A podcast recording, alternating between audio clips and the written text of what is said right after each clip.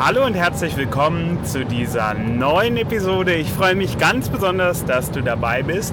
Und heute werden wir über den Projektplan reden und wie dich ein Projektplan zum Erfolg bringen kann. Lass uns anfangen. Projekte erfolgreich führen. Der Projektmanagement-Podcast von Benjamin Michels. Viel Spaß beim Zuhören. Zuerst ein kurzer Disclaimer, das ist wieder ein Teil on the road. Das heißt, ich sitze im Auto und nutze die Zeit sinnvoll, um dir das Bestmögliche an Wissen mitzugeben. Der einzige Nachteil dabei ist natürlich, dass die Soundqualität ein kleines bisschen schlechter ist, aber dafür werde ich mich bemühen, dass die Inhalte, die du bekommst, umso besser sind. Und natürlich halte ich kein Mikrofon in der Hand oder bin stark vom Autofahren abgelenkt oder so. Nein, nein, keine Sorge. Ich starte das Mikro, bevor die Fahrt beginnt und ich stoppe die Aufnahme auch erst, wenn die Fahrt endet. Den Rest macht dann natürlich Janine, die das Ganze schneidet.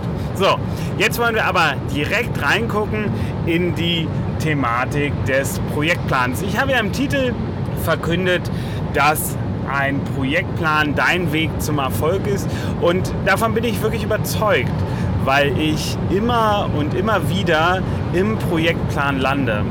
Das heißt, wenn ich komplexe Zusammenhänge habe, komplexe Vorhaben oder auch einfache Vorhaben, dann führt mich mein Weg fast automatisch auf den Projektplan. Das ist immer der nächste logische Schritt, um zu definieren, wie wir das Ganze angehen können.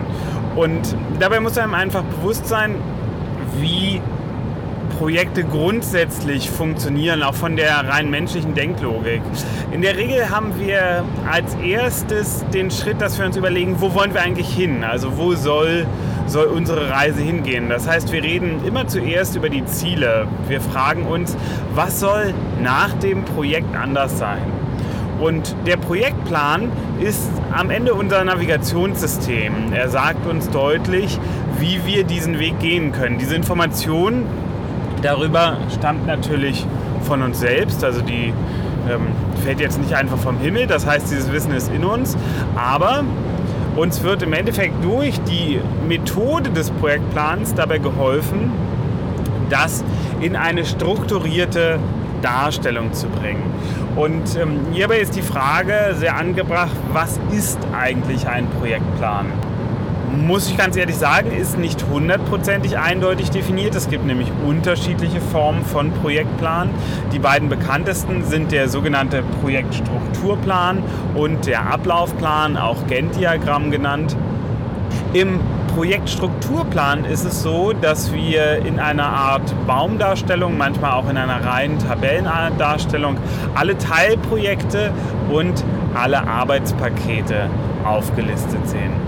Im Gantt-Plan haben wir dazu noch die Zeitachse. Das heißt die Information, wann welches dieser Arbeitspakete stattfindet. Und je nachdem, wie du in deinen Projektteams arbeitest, ist beides notwendig, nur eines von beiden oder vielleicht auch nichts. Vielleicht hast du auch noch eine dritte Form von Projektplan. Aber das sind für mich die erfolgsträchtigen. Wenn du dich mehr dafür interessierst, ich werde ein paar Links unter die Show Notes packen. Wie erreichst du die? Ganz einfach, du gibst benjamin-michels.de ein slash 007. 007, das ist die siebte Episode und über diesen Kurzlink kommst du dann zu den Show Notes und dort werden wir dir ich sag mal, alles, was wir so rund um Projektstrukturplan und um Gantt-Plan haben, mit reinpacken. Das heißt, das kannst du dir dann direkt angucken. Da sind viele praktische Tipps, unter anderem, wie du innerhalb von einer Stunde einen Ablaufplan für ein Projekt innerhalb von Excel erstellst. Also ich kann es nur empfehlen, guck in die Show Notes rein. So, jetzt hatte ich ja gesagt, es gibt im Grunde beide Darstellungsformen. Vielleicht auch nochmal ganz praktisch der Blick rein, wie machen wir es bei uns. In der Regel lege ich erstmal einen Projektstrukturplan an, das heißt es gibt noch keine Zeitachse, sondern es gibt erstmal nur die Arbeitspakete, also das, was zu tun ist. Die Zeitachse folgt dann später und in der Regel auch auf eine bisschen andere Art und Weise. Wir haben eine Vielzahl von Projekten gleichzeitig laufen und ich takte die Arbeitspakete der unterschiedlichen Projekte je nach Prioritäten und Abhängigkeiten rein. Das heißt, nehmen wir zum Beispiel an, die Facebook-Ads für ein neues Produkt können erst geschaltet werden, wenn der, die Wissensquelle, zum Beispiel in einem Projekt haben wir eine Ärztin, wenn die die Videos aufgenommen hat. Dann genießen die Videos unter Umständen eine höhere Priorität, einfach aufgrund der Abhängigkeit zu den Facebook-Werbeanzeigen. Und genauso kann es in anderen Projekten auch sein. Das heißt, ich muss immer einen Überblick über alle Arbeitspakete in allen Projekten haben und ich muss verstehen, wie die Abhängigkeiten zwischen den Projekten gestrickt sind und wie die Abhängigkeiten zwischen den Arbeitspaketen gestrickt sind. Und das muss ich dann auf meine Teammitglieder draufpacken, weil ich mich natürlich fragen muss, wer kann was, wann, wie machen. Ich kann der Designerin nicht vier verschiedene Corporate Design Projekte geben, die alle in der gleichen, in der gleichen Woche stattfinden. Das wäre viel zu, viel zu schwierig für sie, sich da in diese ganzen unterschiedlichen Dinge reinzudenken. Das heißt, wir müssen dann eher versuchen, thematisch zu arbeiten und dafür zu sorgen, dass sie dann ein, zwei Wochen am Stück nach Möglichkeit in dem gleichen Projekt arbeitet. Das heißt, um nochmal auf die Praxis bei uns zu kommen, wir haben dann im Hintergrund liegen in der Regel einen Projektstrukturplan, der als Orientierung dient und dann ein äh, sogenanntes Taskboard. Das ist ein cloud-basiertes Board, was in Kanban Flow abgebildet ist. Auch hierfür packe ich nochmal einen Link in die Show Notes. Und in diesem Taskboard finden sich dann nach Kalenderwochen sortiert die Aufgaben für die einzelnen Teammitglieder. Und so decke ich auf der einen Seite den Projektstrukturplan ab, auf der anderen Seite decke ich den Ablaufplan damit ab und habe im Großen dann meinen Projektplan. So, die nächste logische Frage ist dann natürlich, wann ich den Projektplan nutze. Denn es wird Projekte geben, die sind zu einfach, um ihn zu nutzen. Und es gibt Projekte, die sind so komplex, dass es ganz klar ist, dass ich ihn brauche. Doch gerade am Anfang, wenn du vielleicht auch noch nie mit einem Projektplan gearbeitet hast, macht es Sinn, so ein bisschen darüber nachzudenken, wann brauche ich den denn eigentlich. Und es gibt eine Grundregel, wenn es sehr komplex ist, dann brauchst du auf jeden Fall einen Projektplan. Das heißt, wenn die Dinge, die zu tun sind, für dich nicht wirklich überschaubar wirken, dann solltest du dich hinsetzen und einen Projektstrukturplan entwickeln dieses Überschaubar ist natürlich ein höchst subjektives Gefühl. Das ist auch normal, denn das, was du auf methodischer Ebene brauchst, hängt im Grunde von zwei Komponenten ab. Einmal deine Erfahrung mit dieser Art von Projekten und der Komplexität des Projektes selber. Und das hängt halt ganz stark zusammen. Also je mehr Erfahrung du hast, desto weniger komplex nimmst du Projekte natürlich auch wahr. Und ähm, hierbei geht es nicht zwangsweise um das Budget, das ein Projekt hat, sondern vielmehr um die Anzahl der Arbeitspakete, also das, was im Projekt zu tun ist, und die Abhängigkeit zwischen den Arbeitspaketen. Sehr viele Arbeitspakete mit hohen Abhängigkeiten oder zum Beispiel auch hohem Risiko können die Komplexität des Projektes massiv steigern. Und in dem Fall brauchst du dann auf jeden Fall einen Projektplan, gerade weil du ja die Komplexität reduzieren willst. Also wir nutzen diese Methoden immer, um Komplexität zu reduzieren. Und ich kann es nur für dich empfehlen, denn ich nutze es nicht nur zur Strukturierung von komplexen Zusammenhängen, sondern ich nutze es auch als Sales Pitch. Was heißt das? Das habe ich in einer, einer Podcast-Episode davor schon mal erzählt, wo ich darüber geredet habe, der Projektleiter als Servicekraft. Und es ist so, dass ich ja interne Projekte mache, die auf meiner Idee beruhen. Wir organisieren gerade eine größere Konferenz, die ausschließlich auf meiner Idee beruht. Wir machen aber auch Projekte für andere und die entstehen meistens auf die gleiche Art und Weise. Das heißt, ich komme mit Menschen in Kontakt durch Themen, für die ich mich interessiere, durch Themen, in denen ich gerade arbeite. Und äh, meistens schreibe ich die dann an und äh, frage, ob wir uns nicht mal unterhalten wollen. Ich könnte ihnen ein paar Tipps mit auf den Weg geben. Und äh, dazu kommt es dann relativ oft. Also ich würde sagen, in neun von zehn Fällen reagieren die Menschen, denen ich sage, ich hätte ein paar Tipps für sie, wenn sie Interesse haben, sehr positiv darauf und wir kommen in das erste Gespräch. Und im ersten Gespräch höre ich mir an, wo denn so ihre Probleme und Herausforderungen sind, wo ihre Ziele sind und wo die Reise hingehen soll. Und ähm, im Grunde genommen mache ich eine Zielabfrage. Das ist der anderen Seite meist nicht so bewusst, aber meiner Schematik nach ist es einfach ganz klar eine Zielabfrage und darauf basierend überlege ich mir dann den besten Weg, wie man dieses Ziel erreichen kann. Das heißt, in meinem Kopf entwickelt sich dann schon von automatisch, da kann ich auch eigentlich gar nichts gegen tun, der Projektplan.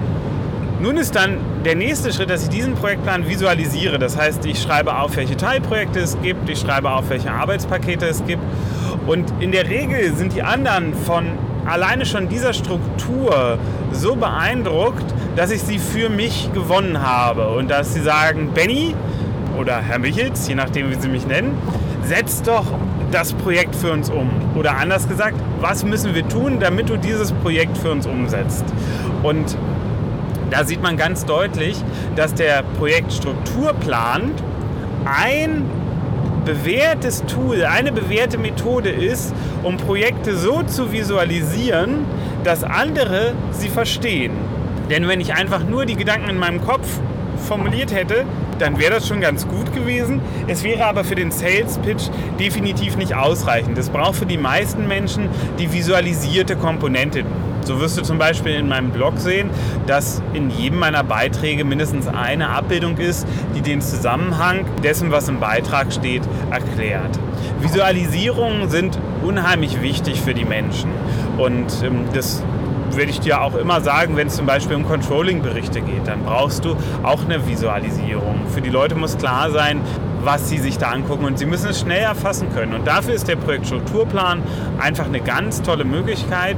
Und jetzt könnte ich ja auch im Sales Pitch dahergehen und könnte noch tiefer reingehen und sagen, legen wir es mal auf die Zeitachse, gucken wir mal, wie wir es zeitlich gestalten können. Und dann lege ich für jedes Arbeitspaket einen Anfang und ein Ende fest, also einen Termin. Und daraus ergibt sich dann wiederum der Ablaufplan. Und dann habe ich die zwei großen Komponenten des Projektplans. Das heißt, wir nutzen den Projektplan für uns selber, um die Komplexität zu reduzieren. Wir nutzen den Projektplan aber auch für andere, um ihnen unser Projekt oder unsere Projektvorstellung verständlich zu machen. Jetzt ist es aber auch weiterhin so, dass wir zwischen Agilität und Statik gefangen sind. Was meine ich damit? Es gibt agiles Projektmanagement und es gibt statisches Projektmanagement, auch bezeichnet als Wasserfallprojektmanagement. Nehmen wir an, wir haben jetzt einen Ablaufplan, wir können alles ziemlich genau vorher sagen, wir wissen, wann was stattfindet, dann sind wir ganz klar im statischen Projektmanagement, weil wir den Weg schon vorher kennen. Wir kennen das Problem und wir kennen die Lösung, wir müssen es nur noch machen. Und unser Projektplan ist statisch, er ist halt ein ganz klar vorgegebener Weg. Im agilen Projektmanagement haben wir noch mehr Unsicherheiten. Vor allem haben wir die Unsicherheit über den Weg. Das heißt, wir wissen nicht genau, welchen Weg wir am Ende nehmen werden. Wir kennen das Problem und wir haben eine Idee für den Lösungsansatz. Wir wissen aber nicht, ob es auch der Lösungsansatz ist, den wir am Ende nehmen werden. Und das führt wiederum dazu, dass wir immer nur in kleinen Schritten planen können. Das heißt, wir planen die nächsten drei, vier Schritte und passen dann, beziehungsweise wir passen nicht an, sondern wir entwickeln dann darauf basierend die darauf folgenden Schritte. Und dann gehen wir wieder ein paar Schritte und überlegen uns dann erneut, wie könnte es jetzt weitergehen. Das heißt, es kann sein, dass wir zu einer vollkommen anderen Lösung kommen, als wir am Anfang gedacht haben, weil wir unseren Weg vorher noch nicht kennen. Und ich habe ja eben einleitend gesagt, wir sind gefangen zwischen statischem und agilem Projektmanagement. Das heißt, wir müssen uns rein theoretisch entscheiden. Und hier mache ich in der Regel so eine Mischlösung. Ich habe ja viel Projekte im Bereich Unternehmensaufbau oder Business Development, also Unternehmensentwicklung. Und da sind die Unsicherheiten unheimlich groß. Wir wissen oft nicht, wie die perfekte Lösung ist und die stellt sich erst im Laufe des Projektes heraus. Das heißt, aber nicht, dass ich nicht wenigstens eine grobe Idee vom Weg haben will. Ich lege also in der Regel einen Projektstrukturplan an, der mir als grobe erste Orientierung dient, wo ich sage, wie der Weg durch ein Labyrinth. Wenn die Abzweigungen sich so zeigen, wie ich sie zum jetzigen Zeitpunkt vermute, dann werden wir diesen Weg gehen.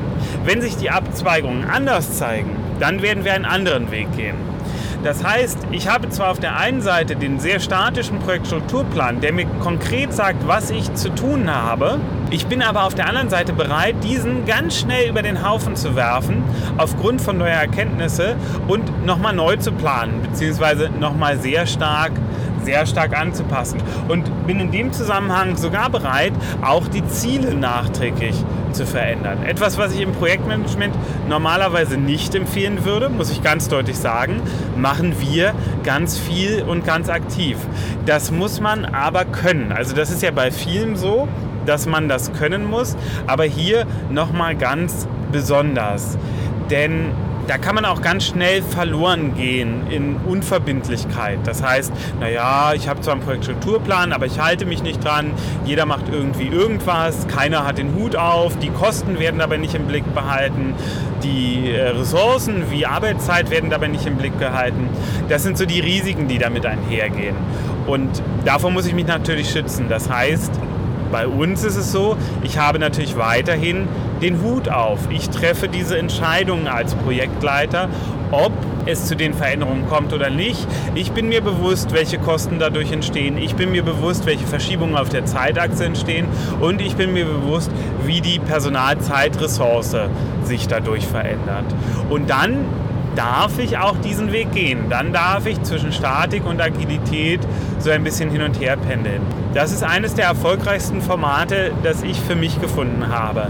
Ganz konkret zu sagen, wir planen eine Grundstatik voraus, sind aber jederzeit bereit, uns davon zu lösen und wenn wir ein paar Schritte gemacht haben, einen erneuten Plan zu machen. Das heißt, das Ganze agil immer wieder anzupassen und kleine inkrementelle Entwicklungen herbeizuführen, also kleine Ergebnisse auszuliefern. Ich denke, ich werde nochmal eine eigene Podcast-Episode machen, die sich nur diesem Thematik der Agilität liefert, liefert, stellt, dient. Naja, du weißt, was ich meine. Also widmet. Das war das Wort, was ich gesucht habe und ähm, das gegenüber Statik stellt und so ein bisschen herausstellt, wie kann man denn damit eigentlich umgehen. Jetzt sind wir aber noch im Projektplan und da sei gesagt, es gibt natürlich auch unterschiedliche Möglichkeiten, wie du das Ganze strukturieren kannst. Das heißt, du kannst natürlich Ablauf strukturiert machen, dir also überlegen, was muss der Anfang sein, was kommt dann, dann, dann und dann, bis wir zum letzten Arbeitspaket kommen. Du kannst das aber auch zum Beispiel funktionsorientiert machen, wenn du mehrere Abteilungen hast, dass du dir die Frage stellst, was hat welche Abteilung zu tun. Und dann hast du noch die Möglichkeit, es objektorientiert zu machen. Das heißt, du richtest dich an dem aus, was du da entwickelst, herstellst, baust, umbaust. Das wird meistens für Produkte genommen und teilst das Produkte in seine Kleinstteile und machst dann Arbeitspakete für die jeweiligen Teile. Gerade zum Anfang bei nicht allzu komplexen Projekten empfehle ich dir unbedingt eine Ablauforientierung. Das heißt, dass du dir wirklich ganz konkret überlegst, womit fangen wir an, welcher Schritt folgt dann, welcher Schritt folgt dann und so weiter. Das macht es oft deutlich einfacher, macht es für dich in der Regel auch verständlicher, einfach weil du dann schon den Ablauf grob im Kopf hast und vor allem über Abhängigkeiten schon mit nachdenken kannst. Werden Projektpläne komplexer, dann tendiert es in der Regel zu einer Funktions- oder Objektorientierung, meistens zu einer Funktionsorientierung. Das ist jedenfalls meine Erfahrung. Es kann auch zum Beispiel sein, dass du einen Projektstrukturplan nimmst, die Teilprojekte dann funktionsorientiert sind, also zum Beispiel Administration, Vertrieb, Marketing, Buchhaltung und so weiter. Das sind die Teilprojekte und die Arbeitspakete in den Teilprojekten sind dann wiederum ablauforientiert. Das wäre auch eine Möglichkeit, wie man das Ganze gestalten kann. Hier vielleicht auch nochmal der Tipp aus der Praxis. Bei mir ist es so, dass ich die ganz oft ablauforientiert mache, weil ich damit einfach schon den Ablaufplan halb mit erschlage Und dann gehen sie aber meistens in eine Funktionsorientierung über nämlich dann, wenn sie ins Taskmanagement überführt werden. Das heißt, im Taskboard hat jeder Mitarbeiter seine Spalte und ähm, die Mitarbeiter führen natürlich einzelne Funktionen aus. Das heißt, ich strukturiere dann die Arbeitspakete nach Funktionen. Und gleichzeitig habe ich sie aber auch noch in der Zeitachse, weil wir ja in der zweiten Dimension immer in Kalenderwochen sind und die Arbeitspakete dann in den jeweiligen Kalenderwochen eingetaktet sind. Also du merkst, das Thema Projektplan ist durchaus ein bisschen komplexer, ein bisschen umfangreicher. Ich glaube, man kann unheimlich viel daraus mitnehmen, wenn man Projektpläne macht. Ich kann auch nur empfehlen, sie öfter mal im Kopf zu machen. Mit dem Rad muss man ein bisschen vorsichtig sein. Also wenn du es für ein echtes Projekt machst, dann mach sie bitte auf Papier. Nimm dir von mir aus ein Kanban-Flow, ein Trello, nimm dir eine Excel-Datei oder mach es wirklich auf einem Blatt Papier. Verschriftliche ist. Aber wenn du unterwegs bist und Dinge siehst, so geht es mir jedenfalls, also ich übe das auch ganz oft, ich trainiere das sehr viel. Wenn ich Dinge sehe, ähm, nehmen wir an, wir wollen schon seit längerem eine Kinderschaukel in den Garten bauen und ich sehe jetzt irgendwo eine Kinderschaukel stehen, dann frage ich mich, wie könnte man diese Kinderschaukel bauen? Und in meinem Kopf entsteht dann ein Projektplan. Das ist für mich so eine Art Gedankenspiel, das ich immer wieder spiele. Also ich baue unter der Woche im Kopf 10, 15 Projektpläne, wo ich mich einfach nur frage, wie könnte man das aufbauen? Und diese Vorgehensweise schult dein Denken rund um Projektmanagement. Diese Vorgehensweise schult dein Denken rund um Projektpläne. Und ich kann es nur unbedingt empfehlen, dass du anfängst, genau das zu machen.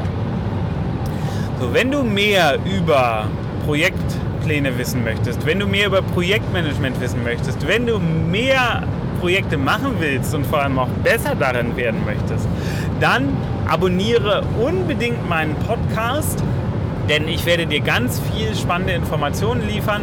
Es werden auch immer wieder Interviews mit spannenden Leuten kommen, wie zum Beispiel in Episode 6. Die Shownotes zu dieser Episode erreichst du, wie gesagt, unter benjamin-michitz.de slash 007.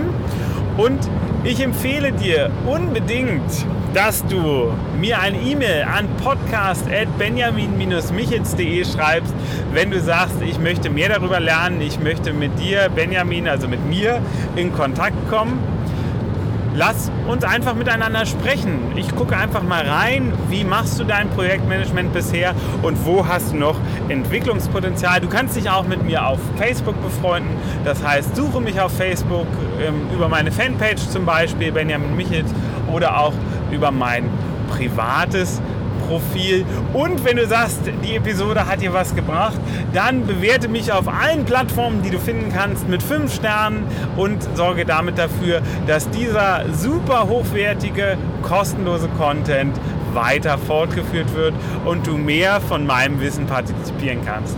Ich freue mich auf jeden Fall, dich in der nächsten Episode wieder zu hören. Und ich freue mich auch auf dein Feedback. Schreib mir gerne auf Facebook, schreib mir unter meinem Blog, wie du die Episode gefunden hast und welche Themen du dir zukünftig wünschst. Dann bis zum nächsten Mal.